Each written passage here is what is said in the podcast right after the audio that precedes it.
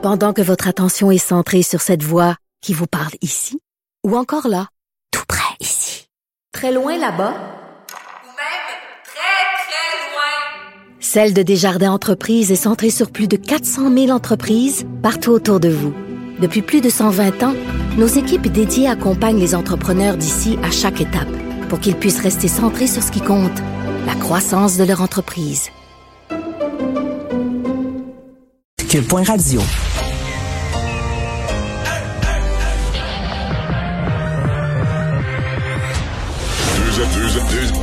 Deux animateurs cohérents, deux visions différentes. Une seule émission, pas comme les autres. Mario Dumont et Vincent Dessureau. Cube, Cube Radio. Bonjour tout le monde, bienvenue à l'émission. Bienvenue à Cube Radio. On va passer deux heures ensemble. Une journée euh, quand même assez euh, bien remplie en actualité qu'on va vous résumer de notre mieux. Vincent, bonjour. Salut Mario. Euh, on suit la pandémie ici avec ses, hauts et ses bas. Là, on est dans une baisse du nombre de cas. Ça nous donne l'espoir de réouverture. Mais ce qui nous frappe depuis le début, quand on la regarde à l'échelle mondiale, là, c'est pas en dents de ça monte pas puis ça descend pas comme chacun dans chacun des pays. Là. Non, et euh, c'est une montée, là, particulièrement dans le monde, nombre de morts. Mais le nombre de cas euh, est en baisse, si je me trompe pas, en raison de la baisse aux États-Unis, au Royaume-Uni aussi, qui sont en confinement plus bas. Enfin, moins aux États-Unis, mais entre autres la Californie a été confinée, le Royaume-Uni. Alors les confinements finissent un peu par faire baisser le nombre de cas, mais le nombre de décès a continué de monter. On vient de fracasser un record en 24 heures de toute la pandémie là, de décès, 18 000 décès en 24 heures euh, dans le monde. Je regardais les chiffres, euh, les pays les plus atteints, évidemment les États-Unis encore, au-delà des 3000 morts. Euh, mais aujourd'hui, Royaume-Uni, 1700 morts et Mexique, 1700 morts. Des bilans encore extrêmement lourds. D'ailleurs, on a vu hier en Grande-Bretagne, on passait le cap des 100 000 morts. Boris Johnson était affecté là, par cette nouvelle-là très clairement, alors que ça marche le combat. Je vais t'en parler, euh, vous allez en parler tantôt, mais les, le combat contre les variants, là, c'est vraiment ce qui est sur euh, toutes les lèvres partout dans le monde. Et, qui amène plusieurs pays à changer leur politique, là, entre autres en matière de, de voyage, de déplacement par avion. Tout à fait. On n'est pas seulement au Canada où c'est le sujet de l'air. Plein de pays, il y en a plusieurs qui ont fait des, qui ont pris des décisions sévères dans les dernières heures pour essayer d'empêcher les différents variants de prendre le dessus sur ce qu'on connaît présentement. On va rejoindre tout de suite euh, Paul Larocque, l'équipe de 100% Nouvelles. 15h30, c'est le moment de joindre Mario en direct dans son studio de Cube Radio. Salut Mario, salutations à, tes auditeurs.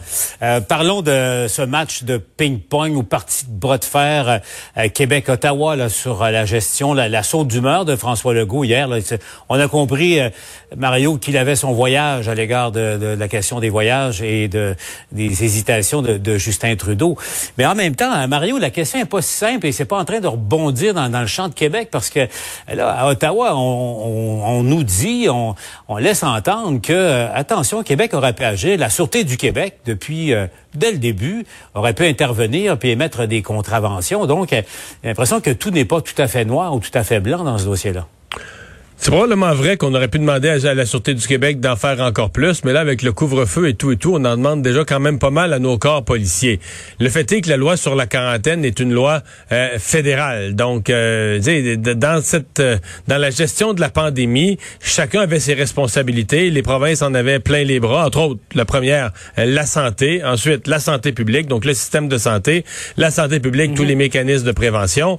On a embarqué aussi la, la police là-dedans. Le fédéral avait la accès aux vaccins, donc réserver les doses de vaccins. Le fédéral avait la gestion des frontières. Et donc, euh, je comprends que le gouvernement du Québec, là-dessus, soit en demande avec euh, soit en demande auprès du fédéral.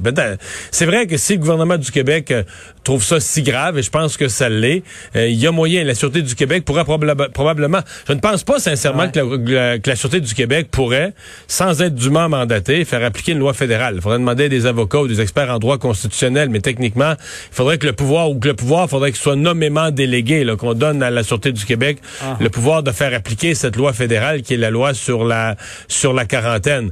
Mais euh, c'est c'est c'est un peu plate de voir nos gouvernements se renvoyer la balle euh, alors que le, chaque jour compte. la situation dégénère et chaque jour compte. Et franchement, je tu la question de la frontière, c'est la deuxième fois qu'on la vit. Là. On l'a vécu très fortement au début de la pandémie, euh, en mars dernier. Et ça ça a pris beaucoup de temps au niveau du gouvernement fédéral à prendre une décision. Et c'est encore pareil. Je veux dire, là, aujourd'hui, à Ottawa, on dit, ouais, la Sûreté du Québec pourrait s'en occuper, mais c'est parce que hier, on avait une conférence de presse de M. Trudeau, on était assis là, puis on attendait une décision. Euh, si M. Trudeau avait dit en décembre dernier euh, que les provinces s'en occupent de la loi sur la quarantaine, moi, je m'en occupe pas, ben, peut-être que les provinces auraient fait quelque chose, mais jusqu'à maintenant, M. Trudeau a toujours dit euh, que les, les, les lois fédérales, il y en était le responsable. Et là, ben, il hésite, il attend, il étudie un peu plus, puis on n'a toujours pas de, de décision. Et Mario, euh, tu sais quoi? Ne tombe pas en bas de ta chaise. Il n'y a pas de décision aujourd'hui encore non plus. Donc, euh, euh, on verra pour pour la suite. la période de questions, tu as regardé ça tout à l'heure. Sais, Justin Trudeau, bien installé chez lui avec des les gens de l'opposition qui hurlaient. Tout ça, c'est assez assez singulier. L'élément de nouvelle aujourd'hui, c'est l'inquiétude qu'on avait hier concernant l'approvisionnement de nos vaccins venant d'Europe à la suite des, des, des propos tenus par la présidente de la du Conseil européen. Euh, donc, Justin Trudeau dit, euh, euh, il, a communiqué avec elle, avec, avec les Européens. Bon, il paraît-il que le Canada ne, serait pas touché. On va se le dire, Mario, c'est un, soulagement. C'est une excellente nouvelle parce que, imagine si cela avait été vrai, ces vaccins de Moderna puis les vaccins de, de Pfizer qui auraient pu nous être coupés. Ouais, mais c'est quand même un changement de comment dire, un changement de discours. Là. Si on se reporte il y a quelques semaines, euh, c'était l'optimisme du côté des vaccins. On avait réussi à en avoir avant même Noël. Et moi, j'étais le premier. J'avais l'impression à ce moment-là que M. Trudeau avait dans sa manche, je sais qu'on avait les premiers vaccins de Pfizer, euh, des annonces à venir pour Moderna, puis là, AstraZeneca s'en venait, puis Johnson Johnson. Fait qu'on se disait, tout ça va s'additionner, puis des vaccins, probablement qu'on va en avoir plus qu'on pense à terme. Alors là, le discours a changé. Là, non seulement on n'espère plus en avoir plus que prévu, mais on présente comme un exploit l'espoir de se faire livrer ce qu'on a de commandé. Là, pour cette semaine, on n'a rien du tout. La semaine prochaine, on n'aura pas la livraison de ce qui est commandé. Et là, on nous dit, non, non, mais plus tard, fin février, mois de mars, on va finalement avoir tout ce qu'on a commandé c'est quand même un gros changement de discours là, entre l'optimisme et puis le, disons le, le, le, sentiment que bon, il y a probablement des bonnes surprises qui s'en viennent mhm. et tout à coup l'impression que là c'est c'est même devenu une prouesse que de réussir à se faire euh, vraiment livrer ce qui est promis. Euh, c'est donc le Canada se retrouve sur la défensive quand même euh, pas mal, je trouve. si AstraZeneca était approuvé par Santé Canada, à moins d'une surprise, je crois comprendre qu'on n'en aurait pas dans le premier trimestre de l'année, que ça commencerait à rentrer dans le deuxième trimestre de l'année, donc à compter du 1er avril. Alors ça, ça vaccine autour de nous pendant ce temps-là. Les Américains vont être à un million, un million et demi de doses par jour, là, euh, sous peu. Par jour. Par jour, par, jour. Par un million et demi par jour. Tu sais. Ça, Mario, ça pose la question de fond. On l'abordait, euh, notre totale dépendance à l'étranger par rapport à, à, la production de vaccins. Et ça, c'est une, une, réflexion. Mais il y a plus que ça, Paul. il, y a, plus que ça. Je comprends qu'on ne produit pas de vaccins au Canada. On est totalement dépendant. Mais en mai dernier, on s'est associé avec les Chinois. Le Globe and Mail nous dit ce matin, on pensait que les Chinois nous avaient laissé tomber trois mois après. Le Globe and Mail, le matin, nous dit, ben, les, les Chinois avaient déjà commencé à nous jouer dans le dos trois jours après. Euh, la, la, Monsieur Trudeau avait annoncé cette entente avec les Chinois le 16 mai, et selon le Globe and Mail, ils ont commencé à nous jouer dans le dos le 19 mai. Et donc nous, euh, est-ce qu'à ce, moment-là, en mai dernier, il n'aurait pas été plus judicieux?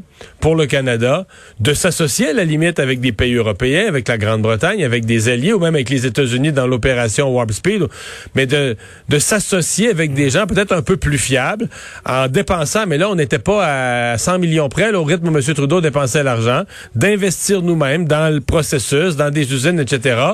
Mais pour devenir pas seulement un, petit acheteur qui, est, qui, est, sur le coin de la rue puis qui espère en avoir, mais de devenir un partenaire. Et ça, en tout cas, on ben, actionnaire. On peut pas refaire le passé, mais j'ai l'impression qu'on a manqué notre coup là-dessus. Hum. Euh, un mot, euh, tu as raison, mais on n'a pas fini d'en parler. Euh, Mario, un mot sur le Bloc québécois, parce que, bon, évidemment, beaucoup de critiques à l'égard de, Justin Trudeau, mais le Bloc québécois, le chef Yves-François Blanchet, son comportement qui soulève de plus en plus de questions. Bon, ses propos à, l'égard du nouveau ministre des Transports, c'est une chose. La, la, publicité que le Bloc a mis en ligne hier soir, tu sais, pensant faire un coup de génie avec ce, ce, jeu de mots, là, vous voyez, le premier ministre taponne au lieu d'interdire les vols non essentiels, c'est agir en agent de bord plutôt qu'en pilote. Tu sais, Mario, tu vois ça, tu dis, écoute, t'es agent de bord. Tu vas insulter les agents de bord, c'est évident. Ben non, mais tu sais, ça, ça se peut pas, Mario. Là, ça se peut pas que ça, que ça a franchi le cap euh, puis que ça a été mis en, ligne euh, comme tel le bloc. C'est excusé, mais euh, il commence pas à y avoir un, problème de, de comportement, de comportement au bloc québécois? Ben, c'est des interventions successives qui, euh, l'expression qui m'était venue la dernière fois, c'est qui, euh, qui manque de classe, qui manque de fini, qui manque de raffinement. Est-ce qu'on veut, euh, est-ce qu'on souffre beaucoup? Les partis d'opposition en général, dans une crise comme celle-là, souffrent du manque de visibilité. Ils s'en plaignent, ils, trouvent ça dur. Paul Saint-Pierre Plamondon l'a dit à sa façon cette semaine.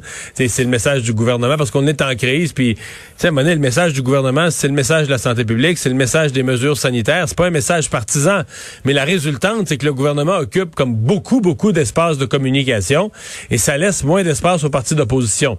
Est-ce que c'est dans un effort pour essayer d'exister, de faire parler de soi, de prendre une place sur les réseaux sociaux avec des messages percutants?